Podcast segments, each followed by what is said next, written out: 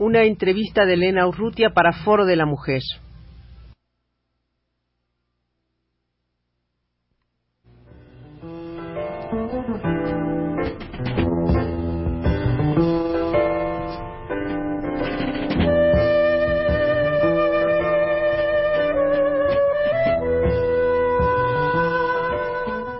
Foro de la Mujer.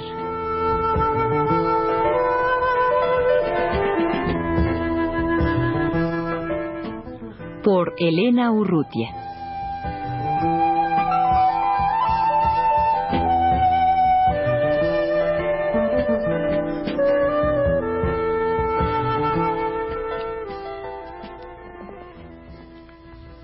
La Casa de las Trabajadoras Domésticas en Cuernavaca tiene ya varios años de haberse fundado. Están en los estudios de Radio UNAM Irene Ortiz y Rosalba Aguilar, que nos van a hablar sobre la casa y sobre una publicación que acaban de sacar, el primer eh, número de una revista de la Casa de Hogar de las Trabajadoras Domésticas. Irene, Rosalba, eh, ¿hace cuánto tiempo se fundó esta casa de las trabajadoras domésticas en Cuernavaca y, cómo funciona? Mira, empezamos a trabajar desde 1977, pero la casa misma tiene seis años porque se fundó después en el año 79 y se, se puso al final de este año más o menos. ¿Por qué eh, en un país como México, en que todo es tan centralista, por qué esta casa que no había surgido nada similar en la Ciudad de México, por qué surge en Cuernavaca? ¿Ustedes tienen alguna explicación sobre esto? Bueno, esto surgió con la inquietud de, compañeras trabajadoras domésticas, ¿sí? Eran cuatro compañeras que viendo la situación en que se encontraban, pues decidieron empezar a hacer algo, empezaron a, reunirse y a ver qué hacer ¿no? con las trabajadoras domésticas. Entonces así fue la inquietud y empezaron a reunirse más y más compañeras. ¿Y cuáles son los servicios y las funciones de esta casa hogar de las trabajadoras domésticas? Primeramente, eh, se había pensado nada más en la organización de ellas, pero cuando las trabajadoras domésticas se daban cuenta que todas sus compañeras tenían el problema de ser madres abandonadas con niños y de, de ser muy, muy pobres y de no tener como ninguna facilidad para colocarse a trabajar porque estaban en desventaja siempre, se pensó en poner como una guardería primero en forma colectiva donde dejar los niños para ir a trabajar. Después en una bolsa de trabajo donde ellas mismas se recomendaran unas a otras. Y ya cuando estuvo la casa pues esto tomó una forma como de más garantía para las patronas como una agencia de colocaciones para así lo tomaban ellas para tener personal capacitado, responsable y con garantías de que no le robaran, etcétera, ¿no? Entonces, esta bolsa de trabajo es lo que ha sido como la, la parte más importante de la, de la casa hogar, porque se han mejorado las condiciones de trabajo por medio de esta bolsa de trabajo. Se recomienda a las patronas este personal, se le dice que es personal responsable con referencias, etcétera, pero que trabajan ocho horas y que, que requieren mejor trato y quieren ganar mejores, mejor salario que si fueran por su propia cuenta a instalarse. Y la mayor parte de las personas que se colocan a través de la casa hogar trabajan de planta o de entrada por salida. Pues realmente no, o sea que las trabajadoras domésticas la mayoría trabaja de entrada por salida, porque como decíamos antes, son madres solteras, ¿no? Entonces no pueden trabajar de planta y más que nada, o sea, nosotros hemos tratado de que el trabajo de planta se quite, ¿no? Porque creemos que es una explotación más grande que de entrada por salida, porque así las trabajadoras domésticas tienen que trabajar ya hasta en la noche y por un salario bajo, ¿no? Yo no creo que el, el trabajo de planta en sí mismo sea una fuente de mayor explotación. Puede serlo, pero a mí me parece también que esa posibilidad que tiene la trabajadora doméstica de tener casa, de no tener que pagar casa, de tener los alimentos asegurados.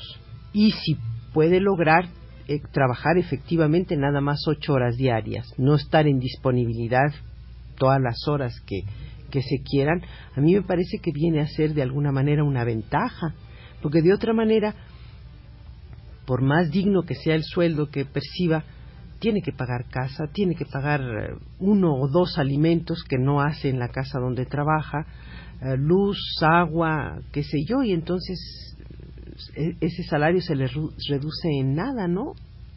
Ciertamente, eh, si fuera, sería fantástico, ¿no? Pero lo que es una realidad es que cuando se busca una trabajadora de planta es porque se le eh, quiere encomendar también las tareas de la cena en la noche, del cuidado de los niños si la familia va a salir, de abrir los portones, sacar los coches en la lavar los coches en la mañana y todo este trabajo realmente no, no le deja a ella tiempo para descansar o estudiar.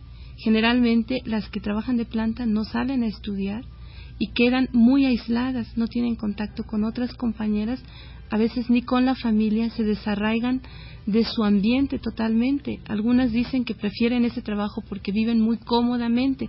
En el caso de las clases altas, ciertamente pueden vivir en una residencia con un pequeño apartamento para su, su, su servicio, ¿no?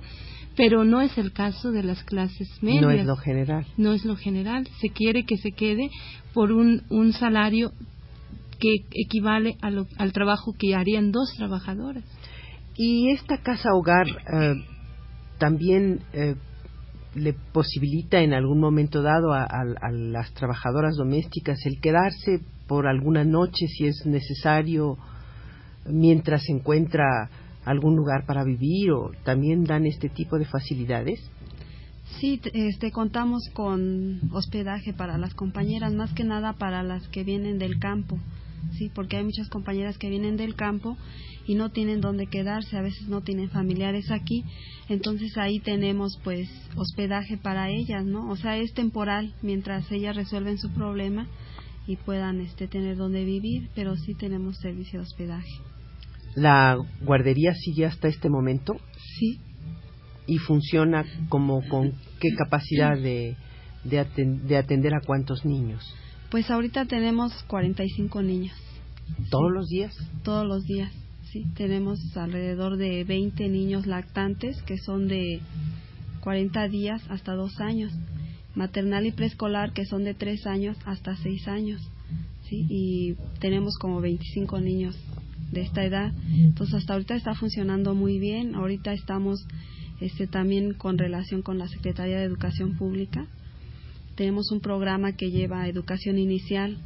Entonces realmente ahorita ya no se cuenta como guardería, sino más que nada pues es este un como es tipo de kinder, ¿sí? Donde se le da una instrucción al niño más y hasta el momento en que ya el niño puede entrar o la niña pueden entrar a una escuela primaria. sí, a una escuela primaria, sí, o sea que de ahí ya salen. ¿Le cuesta a la trabajadora social esta casa, esta guardería?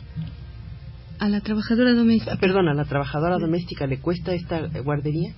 Sí, paga una, una cuota, desde luego simbólica, porque el costo de este centro de desarrollo infantil, que así se llama ahora, es muy alto tratando de dar a los niños esta educación, atención para sus problemas de desarrollo intelectual eh, y alimentos, desde luego, y cuidado de asistentes educativas, pues cuesta mucho más que lo que ellas pueden pagar. Entonces, desde luego, el centro funciona con subsidio, con ayuda de bienhechores, ¿no?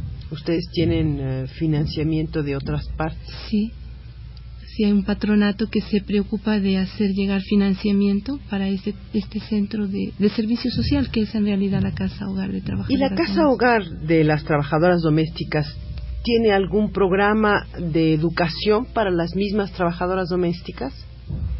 Sí, contamos, o sea que tenemos eh, también este capacitación para las trabajadoras domésticas en relación pues en alfabetización, en que ellas conozcan sus derechos como trabajadoras domésticas, o sea, se estudia la Ley Federal del Trabajo junto con ellas, ¿no? Se les dan unos pequeños cursos de, de la Ley Federal para que ellas vayan conociendo cuáles son sus derechos como trabajadoras domésticas, ¿no? Porque de hecho, pues no los conocen. Entonces, en un momento dado ellas pueden eh, pues exigir, ¿no? un derecho que tengan. Y también contamos pues con capacitación en, aseo general, por ejemplo, en cómo se hace el aseo general de una casa, ¿no? Porque muchas trabajadoras nunca han trabajado. Entonces ahí se les enseña también cómo debe hacerse el aseo. Y supongo yo que lo importante es cómo hacer el aseo de una manera o el trabajo de una manera en que racionalice los esfuerzos de, ella misma, ¿no?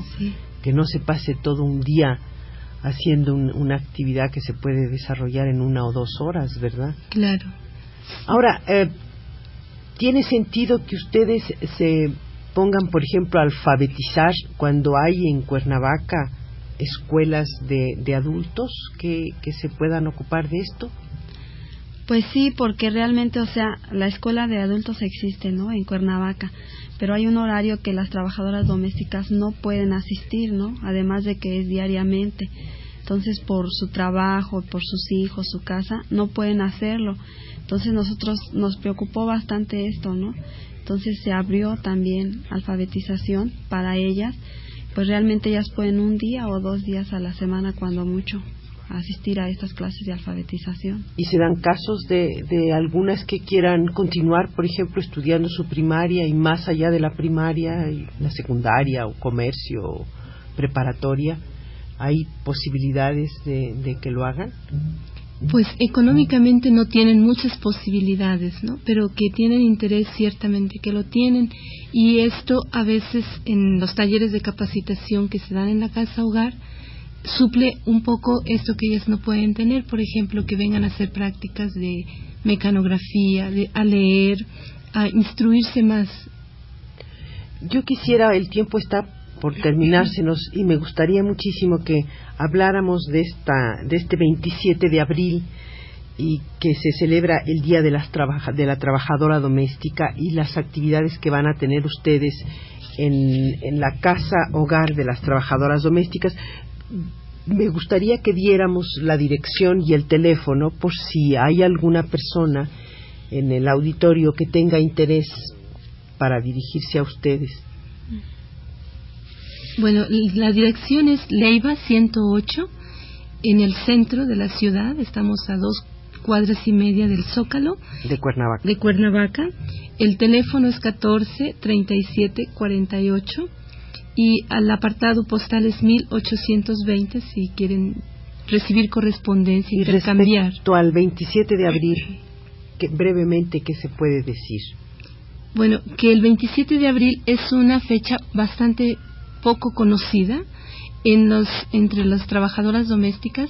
Es una fecha de origen religioso católico. Se celebra la Santa Cita como un ejemplo de trabajadora doméstica abnegada, sumisa, callada, de servicio a los patrones, en actitud de servicio a los patrones, que hasta, según la historia, dice que adivinaba el pensamiento de los patrones y les servía con mucha caridad, mucho amor, según esas costumbres, ¿no?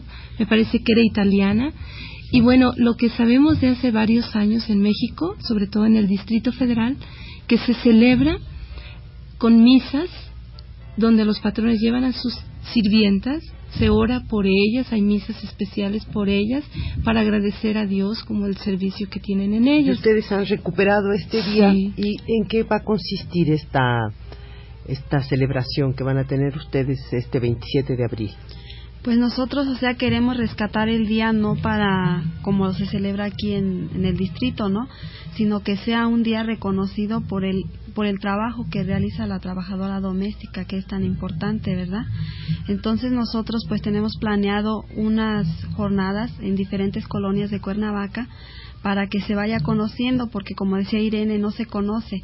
Entonces están planeadas unas jornadas, hacer círculos de estudio con ellas para que vayan conociendo el 27 de abril y hacer un convivio el mero día 27 en la casa hogar con todas las trabajadoras domésticas. Creo que vale la pena, ya para terminar, volver a repetir el teléfono.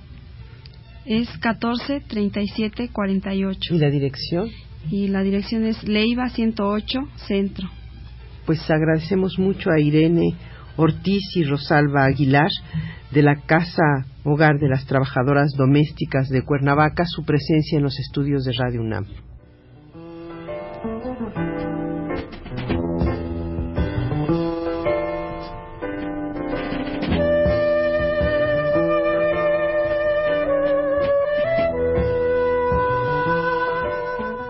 Foro de la Mujer.